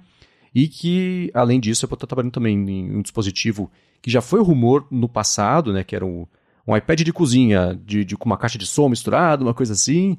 Um outro que combinar Apple TV, câmera e HomePod também para usar na sala. E ele falou que desses quatro, aparentemente, que a Apple está fazendo, talvez nem todos vejam a luz do dia, mas que ela está mexendo nisso aí, que eu não, ah, não, sei a sua impressão, mas a minha é essa. Já faz bastante tempo que essa divisão, vamos chamar assim, de casa conectada da Apple, ou está estagnada ou está patinando sem grandes novidades, ou às vezes até, não sei, ser estrategicamente interessante para Apple tentar evoluir tão rápido isso, ou tentar lançar tantas opções para ver o que, o que, o que pega para investir ou não, né? É difícil acontecer, a gente vê acontecer como rolou com o HomePod, que ele foi lançado e saiu de linha em tempo meio recorde, né? O, o grande, não o pequeno. Pois é, a, a, Apple, ela, pelo HomePod, ela não tem um histórico bom com produtos de casa, porque eles fizeram todo aquele, é, enfim, é o marketing pesado, que era o super alto-falante da Apple e tudo mais. Não deu certo, não foi um sucesso de vendas, eles continuaram em tempo recorde. Aí ela veio com o HomePod Mini, que se saiu melhor, porque ele é mais barato, mas também não, não é nada demais. É um alto-falante inteligente, que tem um som ok e que custa 100 dólares, que continua sendo mais caro do que a concorrência e que até hoje não está disponível em vários lugares do mundo. O HomePod Mini está disponível só em alguns poucos países. Uhum. Eles vêm aí expandindo super lentamente, é, expandem para 3, 4 países por ano, que é muito pouco. Até hoje não tem no Brasil, por exemplo. E a linha de, de HomePod né, fica, fica aquela coisa, tá? A Apple vai lançar novo, vai, vai ter mais HomePod, porque desde o HomePod Mini em 2020 a gente não tem mais novidades, além das cores novas. E né, com essa timeline aí de até 2024 para esperar por uma atualização né, de, de, de um novo HomePod é, é complicado. É difícil saber o que está acontecendo exatamente, mas talvez a própria Apple não acredite tanto assim no, no, nesse segmento, porque é, acho que eles tiram pelo HomePod. O HomePod, de novo, não é um produto de sucesso, não vende muito. O Mini vende um pouco mais porque é barato, mas é, ainda assim, é, perto dos competidores, tipo Alexa, é, é bem mais caro e mais burro, né? Porque tem Siri. E, então é, é, é difícil para a Apple conseguir esse mercado justamente porque os competidores eles têm acho que vantagens mais claras tanto em preço e em funcionalidades uhum. não é um, o, o, diferente do iPhone que você é, consegue tem coisas que justificam é, é, ele ter o preço que tem seja porque as pessoas gostam da, do super hardware da câmera é, Espera aí que minha Siri acho que tá falando sozinha. Beleza. ah, Aí tá, tá, falei, ó, falei da Siri ser burra, o que que acontece? A minha Siri acionou sozinha aqui. É, é, é, é, exatamente o exemplo aqui de produto que a Apple tá tentando empurrar para você uhum. com, com o HomePod. Então, a, a, Apple ela tem essa coisa de ela não consegue competir com outros produtos de, de aparelhos de casa, porque você tem é, concorrentes que são mais baratos, mais inteligentes e e aí você não tem o que vender o HomePod, porque como eu estava falando, o iPhone ele tem um apelo para você conseguir vender ele, é, justificar o preço dele, porque ah, porque ele tem uma câmera premium, porque ele tem isso, porque o sistema. O HomePod é só um alto-falante que para pessoa que está comprando para grande massa, tanto faz é, de, de, a marca, a pessoa só quer ouvir a música, quer pedir para assistente tocar a música e que a música toque. Esse dia eu fui pedir para para Siri tocar uma música, ela tocou outra, nada a ver, aí você já fica frustrado. Então, Acho que a Apple tem muita coisa para resolver no software dela, uhum. principalmente com a Siri, antes de pensar em continuar expandindo o HomePod. Talvez até seja por isso, né? Eles sabem disso, eles sabem que o HomePod não tem apelo hoje. E, embora eles estejam experimentando com vários modelos, várias possibilidades lá dentro, eles vão esperar, talvez, para ver se o próprio HomePod Mini dá mais certo antes de lançar outras coisas. É, essa divisão de casa conectada é, a gente já explorou como a Apple TV, por exemplo, é muito mais cara do que ela Deveria não, a Apple cobra o que ela quiser, quem quiser comprar, que compre também, né? E, inclusive eu já falei, eu, a minha eu tenho por sua causa, que você falou que tava com desconto bom outro dia no lugar, eu fui lá e comprei. Mas, é, usando, especialmente quem usa muito a Apple TV, consegue ver que ela é muito mais cara porque ela se propõe a fazer. Existe, por exemplo, aquela questão, se você vê os aplicativos mais baixados da Apple TV, o top 100, pelo menos 90% são streamers, né? Aplicativo de streaming de tudo quanto é coisa. Então, é, aquele, aquela crítica de que ela era um Netflix player, hoje ela é um streamer player, uma caixinha de você fazer streaming de trocentas é, plataformas diferentes. E a própria Apple percebeu que não ia ser o que ia sustentar um Apple TV Plus, por exemplo, porque hoje em dia você tem direto em TVs aplicativo da Apple TV Plus para poder direto numa TV da Samsung, da LG, né? É, esse mercado de casa conectada para a Apple, né, ela tinha, por exemplo, os roteadores, os, os AirPorts né, Extreme, AirPort Express e tudo mais saiu desse mercado também. E olhando os, próprios, os outros fabricantes também de acessórios de casa conectada, a distribuição é sempre meio estranha, né? Você pega essas coisas do Google, por exemplo, o, o Home Nest lá, o Nest Hub, cada semana chama uma coisa diferente. É só em meia dúzia de países, nada disso chega aqui. HomePod até hoje não foi lançado aqui no Brasil.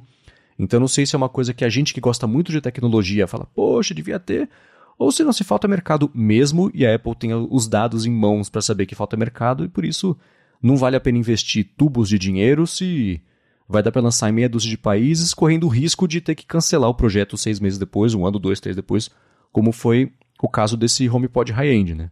Então é, é, o software deixa e Siri nem se fala, né? É, bom, todo mundo sabe. Não vou nem falar sobre a Siri, as possibilidades que ela tem, o que faltam nela para fazer isso funcionar direito. Se a Siri fosse um, um, não vou nem falar de um assistente, fosse um sistema confiável que pudesse ser o cérebro dessas coisas todas funcionando direito, ia ser perfeito. Aí daria para expandir essa linha com a confiança de que as pessoas vão comprar e ficar satisfeitas e até dispostas a pagar mais para ter uma experiência bacana, lisa, fluida.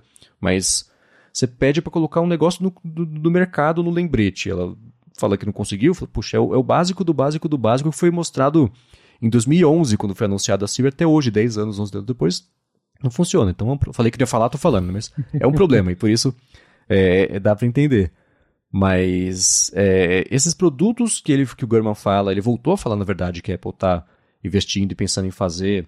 É, eu vejo esse, de, o, o, esse mercado de dispositivos conectados, ele é interessante, mas é uma das que é que nem dispositivo de saúde, Apple Watch, por exemplo. Você, começa a ver o valor real quando você começa a usar. Então, a pessoa tem que estar disposta a fazer um test drive bem caro, talvez para devolver lá na frente se não gostar depois de um mês. Mas aí você fala, poxa, saquei. A mesma coisa com, com caixinha conectada, display conectado. Tem o display conectado esse do Google na cozinha e é ótimo. Às vezes, para fazer uma consulta de uma receita ou toca uma música, tudo bem.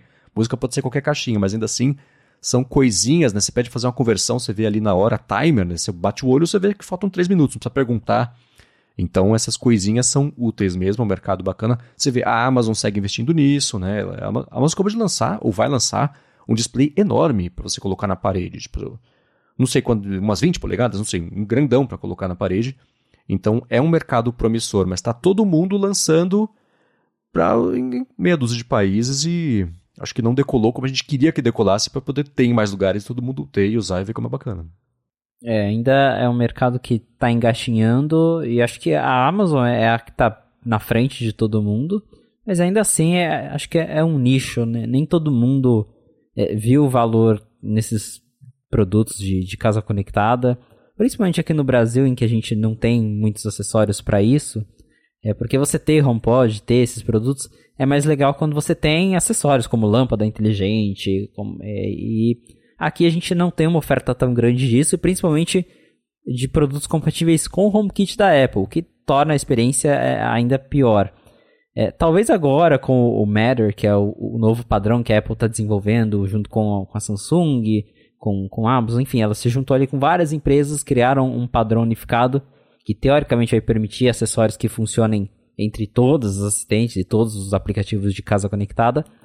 Aí, quem sabe esse tipo de produto venha ganhar mais tração, venha ganhar mais visibilidade, mas no momento é realmente um, um segmento complicado e que eu acredito que a própria Apple vê que ainda não está na hora de lançar coisa nova, porque nem o que está no mercado hoje está indo para frente. Uhum. É, a, a, Amazon é um caso à parte né, de coisas conectadas, porque tudo o que ela lança de coisa conectada é só para vender mais sabão em pó para os americanos que assinam Amazon Prime. Só. Né? Você, 18 jeitos diferentes para falar para assistente dela comprar sabão em pó para chegar daqui a 8 horas na sua casa. É isso. Então, aquele monte de caixinha. Eles tinham aqueles. Lembra os botões? Acho que chamava Amazon Flash. Sim. Era um botão do, sei lá, do Tide, né? um sabão em pó, não sei se é amaciante americano.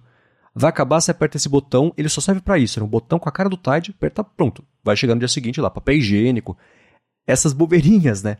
Então o lance dela é 100% esse. E ela já faz tempo tá se fortalecendo cada vez mais nesse mercado, comprou a Hero, que é a fabricante de roteadores e tecnologia mesh e tudo mais, comprou a Ring, que é de é, campainha com câmera e conectada também, acabou de anunciar a intenção de comprar a iRobot, que faz o Rumba, que eu acho difícil ter aprovação. O, o Rumba faz um mapa da sua casa. Quando ele está varrendo, depois você pode olhar no aplicativo lá, ele faz um mapa bonitinho, inteiro da casa, faz a planta da casa, mostra onde tinha mais sujeira, onde tinha menos sujeira, e mostra os lugares onde o Wi-Fi está mais forte ou mais fraco. É uma, é uma função complementar dele que era legal de, de ter. Agora, a Amazon tendo um mapa da sua casa de um lado, sabendo onde o Wi-Fi está forte ou está fraco, do outro, ela vende o roteador também, então ela sabe quantos dispositivos você tem conectados no roteador, quais são, que tipo de dado você consome, o volume de dados. Então ela está se fortalecendo muito há muito tempo nesse mercado e segue se fortalecendo. Então, volto a dizer, eu acho muito difícil aprovarem essa compra da, da iRobot por causa disso, porque aí ela vai ter todas as pontas de um mercado em que ela já está dominando, de forma justa ou não, ela está dominando.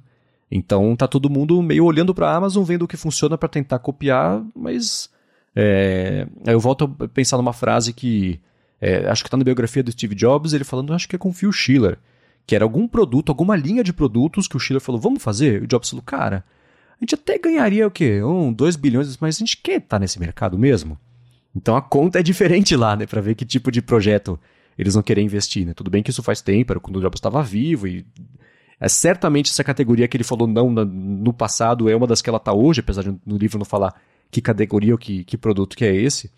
Mas a Amazon está nadando de braçada nisso aí e tem. E, e, volta, né? Ecossistema, Alexa que funciona. Você pergunta, ela responde, ela tem. Ela é muito mais aberta para se conectar a dispositivos de terceiros e, e, e, aplicativos de terceiros, utilidades, os skills, né? Que fala que você desenvolve só um negocinho para ligar ali na Alexa, você poder usar. Então, é, tá todo mundo seguindo esse modelo dela. E eu gosto da ideia da Apple fazer mesmo coisa de cozinha, ou de, de, de sala aí, que é Apple TV, câmera, HomePod e tudo mais. Queria muito um roteador da Apple, né? Talvez já é, é, uma volta aí de um, de um airport, uma coisa assim, mas sei lá, vamos ver. É, vamos ter que esperar para ver. O que a gente sabe é o que o Gurman disse. Eles estão testando coisas, mas nenhum sinal de que essas coisas vão chegar ao público em breve. É, pois é. No fim do ano que vem, a gente descobre se ele estava certo ou não. Você tem mais rumores só sobre isso que talvez vão ser em 2025. Exatamente. Enquanto isso não chega, vou só agradecer a todo mundo que esteve por aqui, acompanhou com a gente esse episódio. Se você quiser encontrar os links do que a gente comentou ao longo do episódio de hoje, vai em gigahertz.fm barra a fonte barra 9 ou dá mais piada aqui nas notas do episódio. Quero agradecer também a ExpressVPN e Text Expander pelo patrocínio mais uma vez do A Fonte, a todo mundo que segue deixando reviews, avaliações, recomendações nas plataformas onde o A Fonte está disponível, que são todas. Muito obrigado a todos vocês. E Felipe, claro, obrigado mais uma vez por nos deixar melhor informados sobre o que está rolando entre os bastidores da Apple. Obrigado, Marcos, e obrigado, audiência, por estar com a gente em mais um episódio do A Fonte. A gente vai ficando por aqui. Se você quiser me encontrar nas redes sociais, é só procurar pelo arroba Felipe Espósito. Boa, eu sou o MVC Mendes no Twitter, apresento aqui na Gigahertz o área de trabalho toda quarta-feira com a Bia Kunze, a Garota Sem Fio e toda sexta-feira o área de transferência com o Bruno Casemiro, o Guilherme Rambo e o Coca, o Gustavo Faria. E fora da Gigahertz apresento todas as tardes o podcast diário de segunda a sexta de tecnologia da Alura, que é o Bolha Dev, um noticiário bem bacana que se você não conhece, dá uma chance porque tá ficando cada vez mais legal. Mas é isso aí, o A Fonte tá de volta na semana que vem. Até lá. Um abraço e até o próximo episódio.